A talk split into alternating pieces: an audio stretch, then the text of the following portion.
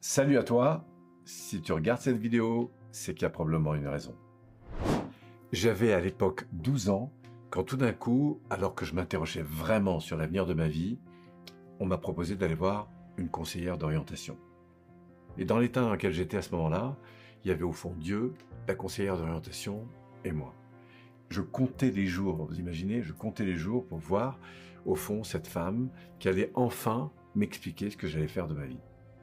Quand je suis arrivé dans son bureau, elle m'a regardé, elle a regardé mes notes, elle m'a regardé, elle m'a regardé mes notes, puis elle m'a dit, mais Paul, tu veux faire quoi de ta vie? Et là, moi, avec mon cœur d'enfant, je lui ai dit, moi, j'aimerais bien devenir pilote. Puis du coup, elle a regardé de nouveau mes notes, elle m'a regardé, elle a regardé mes notes, et la tête qu'elle a fait, elle m'a dit, tu sais, Paul, pour ça, il faut travailler. Et moi, à ce moment-là, j'avais l'impression de tout donner. Dans mes cours, dans tout ça. Et du coup, bah mon rêve s'est écrasé en fait, s'est éteint. Pourquoi? Parce que je me suis dit, bon ben c'est pas grave, je ferai autre chose. Imaginez que cette personne a eu des outils. Alors évidemment, c'est pas sa faute.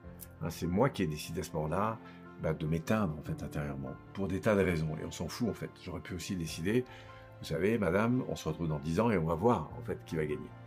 Mais ce qui m'intéresse aujourd'hui, et c'est toutes les raisons pour lesquelles je suis euh, dans ce métier qui m'anime tellement, c'est de voir quels sont ces facteurs humains qui peuvent faire que vous allez soit subir votre vie, écoutez-moi bien, soit vous allez la subir votre vie, soit vous allez décider de la prendre en main et d'en faire quelque chose qui soit vraiment confortable pour vous, pour les autres, pour le monde, parce que vous allez décider de mobiliser votre énergie dans le sens de ce pourquoi vous êtes fait.